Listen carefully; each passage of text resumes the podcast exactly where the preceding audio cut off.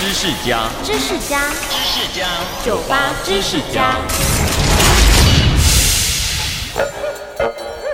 多雨的季节，除了外出的时候不方便，还常常要烦恼除湿，防止家里环境和物品发霉。但比起印度的毛辛拉姆，我们还是小巫见大巫。根据金氏世界纪录，毛辛拉姆是历史上年降雨量最多的地方。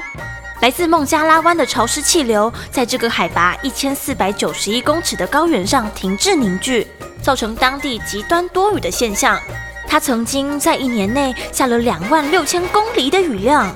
里约热内卢的旧式基督雕像，到这里也都快被雨水淹到胸前了。因为多雨，如何维护周围雨林中的桥梁是当地一大挑战。因为传统的建筑材料会在这种极度潮湿的环境中迅速腐烂，于是当地人想出了一个聪明的办法。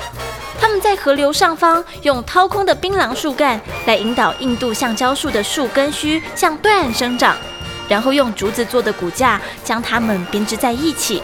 一旦根须触及河对岸的土壤，便会越长越强壮。当竹子最终腐烂后，就留下了一座鲜活的树根桥。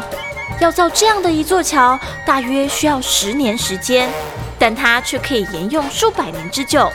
当地最古老的一座树根桥，据称已经使用了五百多年喽。收听酒吧知识家，让你知识多增加。